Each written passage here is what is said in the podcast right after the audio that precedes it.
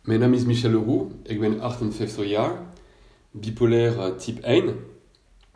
Ik heb mijn uh, eerste crisis gehad toen ik 18 jaar was. En daarna twee grote episodes toen ik 29 was en 39. En ik ben stabiel sinds ongeveer 20 jaar. Um, ik heb veel, vele kanten van de bipolariteit uh, meegemaakt. Van uh, manisch episode, psychose, van ideeën, ziekenhuisopnames en uiteraard depressies, zware depressies, zware medicatie en ook geen medicatie. Ik heb uh, problemen op school gehad, ik heb uh, problemen op mijn werk gehad en ook binnen mijn uh, huwelijk. Um, ik ben wel altijd teruggekomen. Het was wel challenging. Dus teruggekomen als de tussenhaakje normale Michel. ik heb veel te danken aan mijn familie en vrienden. ze, ze, ze hebben me echt geholpen om goede evenwicht terug te krijgen in mijn leven.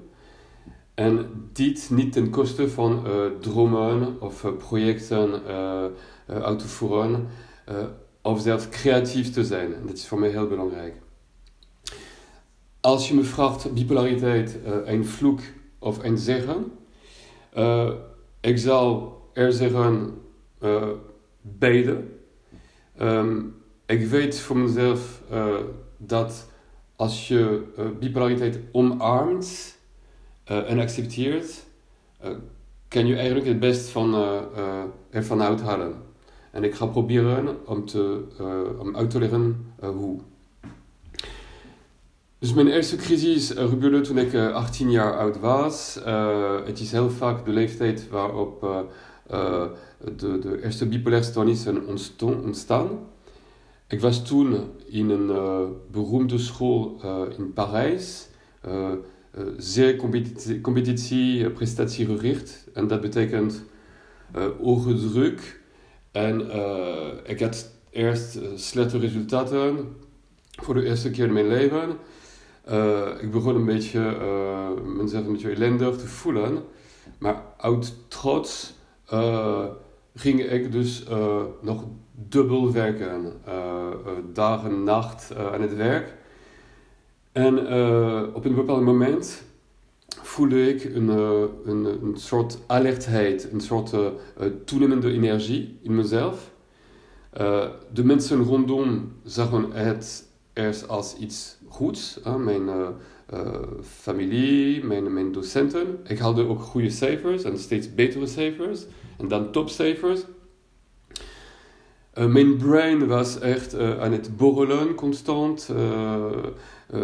Ik, ik had soort associaties dat ik eerder niet, niet zo had. Um, en ik, ik herinner dat ik, er was geen ruimte voor twijfel.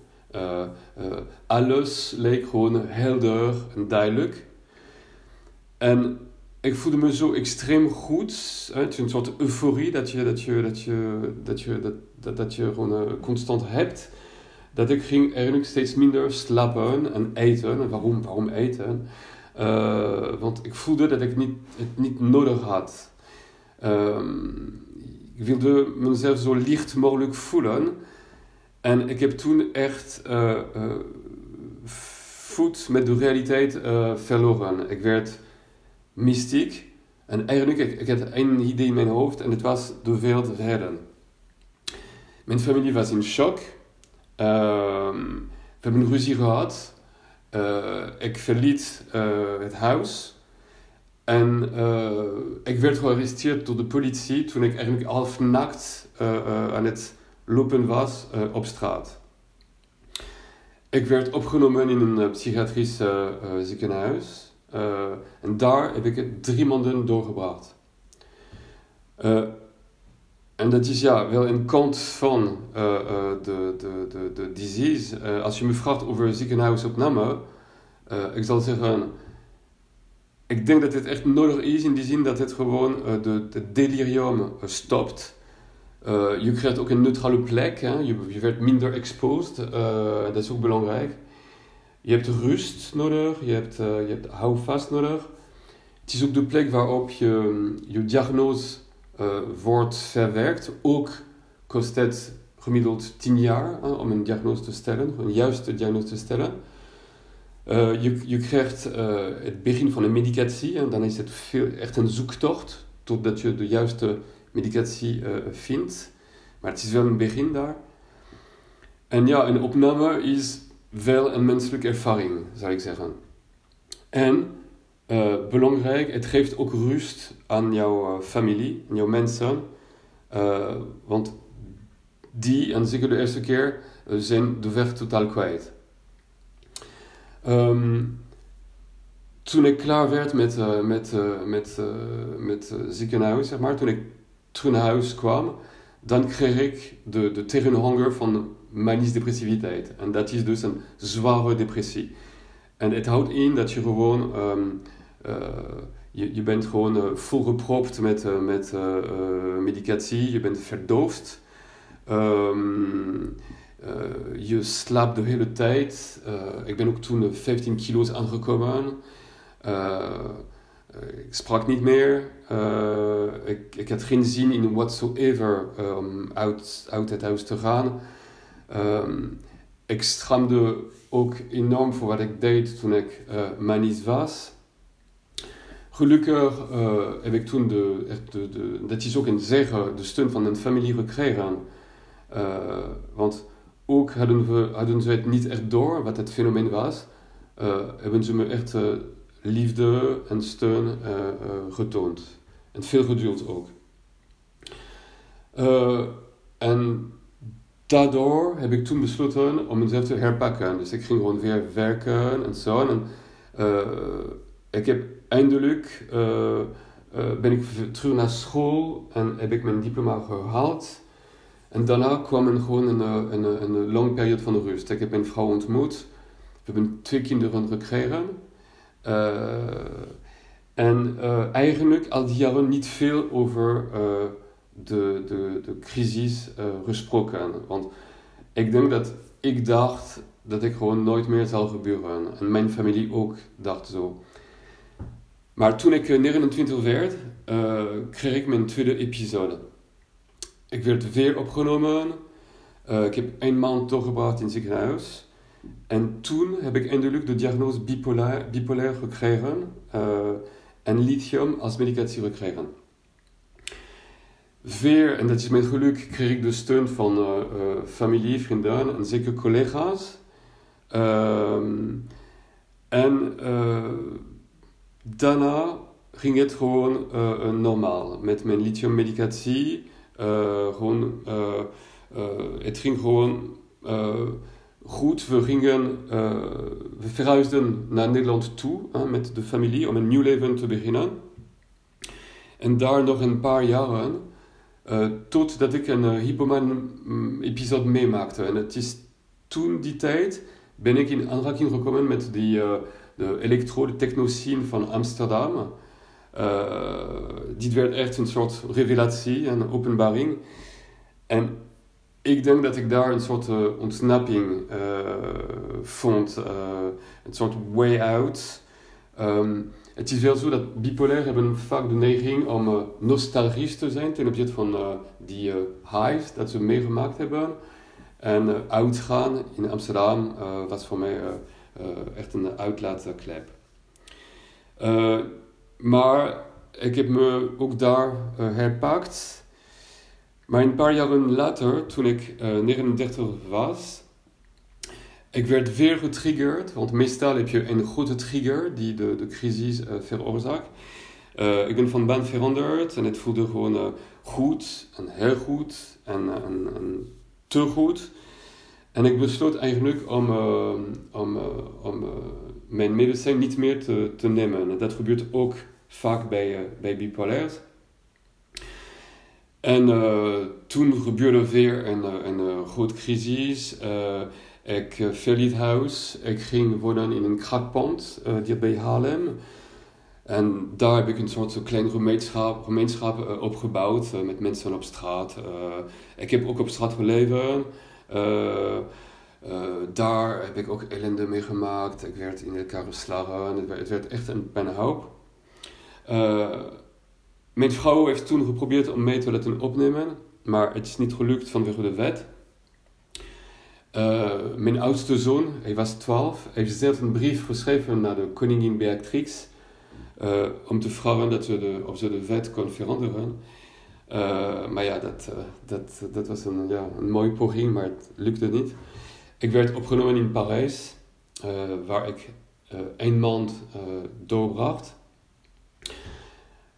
En ik kwam terug in Nederland, uh, weer depressief en uh, beschaamd. Uh, mijn vrouw vroeg om, om een scheiding, eigenlijk om, meer om zichzelf te beschermen en de kids. ik heb toen mijn diepste punt meegemaakt. Ik verhuisde in een kamertje, ellendige, trieste kamertje in Haarlem. en ik voel me zo ook alleen en met, zonder perspectief. Uh, het was echt een diepte, dieptepunt. Uh, en het was eigenlijk tegelijkertijd een soort kantelpunt, want het, ik, er moest iets veranderen. En toen heb ik echt, ben ik echt tot besef uh, gekomen dat, dat bipolariteit is iets dat je, dat je, een conditie dat je moet accepteren, maar ook iets ermee te doen. Want dat wilde ik gewoon niet meer. En toen uh, begon mijn soort, ja, mijn herstel. Ik begon om, uh, om mijn leven beter te structureren. ik ging naar een psychiater. ik nam mijn pils consequent. Um, en langzamerhand mocht ik eigenlijk terug in, bij mijn familie. We hebben ontzettend veel gesproken en samen besloten uh, om uh, bipolariteit als een teamsport te, te, uh, aan te pakken. We hebben een soort vangnet opgezet met de, de naaste familieleden, vrienden. het was geen, het, niet bedoeld als een surveillance systeem, maar wel als een, een, een liefde, vertrouwen netwerk met echt de nodige informatie uh, erbij. Want je moet leren over bipolariteit. Je moet mensen brieven daarover. Uh, het was ook gebaseerd op mijn eigen discipline. Slapen, goed eten, bewegen, uh, slikken. Um, ook gebaseerd op de nodige awareness. En het is heel belangrijk dat mensen beseffen dat bipolariteit... het heeft iets met DNA te maken. Het is een chemische stoornis, maar wat het niet is, is is, is iets waar, waarvoor je kiest. Je, kiest niet voor bipolariteit. Uh, je, hebt, je hebt niet het verlangen om, om aan anderen pijn te doen als je bipolair bent. Weet je? Het is heel belangrijk om dat te, te realiseren. Uh, en ik zal zeggen, met ons allen hebben we dus het doel uh, gewoon geschetst om een terugval collectief te vermijden dit was echt voor mij de, de, de, de new start. En het was 20 jaar geleden. En ik moet zeggen dat de laatste 20 jaar voor mij zijn veel productiever uh, en zelfs uh, evenwichtiger en zelfs creatiever dan wat ik ervoor meegemaakt heb. Ik heb, um, ik heb mijn eigen bedrijf kunnen, kunnen opstarten, projecten in Afrika gedaan. Um, we zijn uh, drie jaar geleden we zijn met mijn vrouw uh, verhuisd naar Portugal voor een mooi project. Um, en ik voel me gewoon uh, heel goed met mijn medicatie, met, met, met mijn leven. Maar ik voel, me, ik voel me niet te goed en dat is belangrijk. Um, dus om terug naar de vraag te komen, bipolariteit hoeft geen vloek te zijn. Het kan een zegen zijn, maar ervoor moet je echt het nodige doen en laten.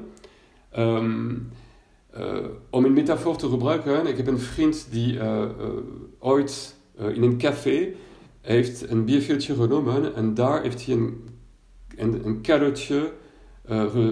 getekend op de bierveeltje. Hij heeft gezegd, Michel, hoe je bent, um, je, bent, je mag jezelf volledig zijn, maar in dit kader. in, in, in dit soort box. Uh, en dit is voor mij echt misschien de, de, de beste imago dat je kan eigenlijk uh, geven aan een bipolair. Uh, blijf, blijf jouw grenzen kennen en leren kennen. doe jouw dingen, be yourself, maar echt in een bepaalde kader. Niet, niet alleen met jouw mensen rondom. En dan kan je eigenlijk de best, het best van maken. En dan kan bipolariteit een zegen zijn. Want uh, wat bipolair hebben, uh, dat anderen niet hebben, is uh, je weet hoe het is om gek te, te zijn of gek te worden. Dat is wel iets dat je meeneemt. Je maakt zo, zoveel ervaringen mee. je, je bent echt in onmogelijke plekje, situaties en zo. Dat is ook, een, dit is ook jouw, jouw bagage als mens. Dus als je dat goed, als je afstand van neemt, als je dat goed op jou neemt, is het maar alleen maar verrekend. Um, dus voor, voor al die redenen dat ik echt verteld heb, mijn eigen ervaring, maar ook vanwege de, de huidige turbulente tijden, er zijn steeds meer mensen die een psychische stoornis hebben nu. Um, ik heb besloten om een coach voor bipolairs te worden. En ik heb besloten om ze te, te helpen om het best uit hun eigen leven te halen. Om, om, om duurzaam stabiel te worden. Ik heb ook besloten om de families en de vrienden en de collega's ook te steunen. Hè, zodat ze gewoon weten hoe je omgaat met bipolariteit. Dus dat is gewoon uh, de reden waarom ik deze podcast geef. Um, dank jullie wel voor het uh, luisteren en tot horens.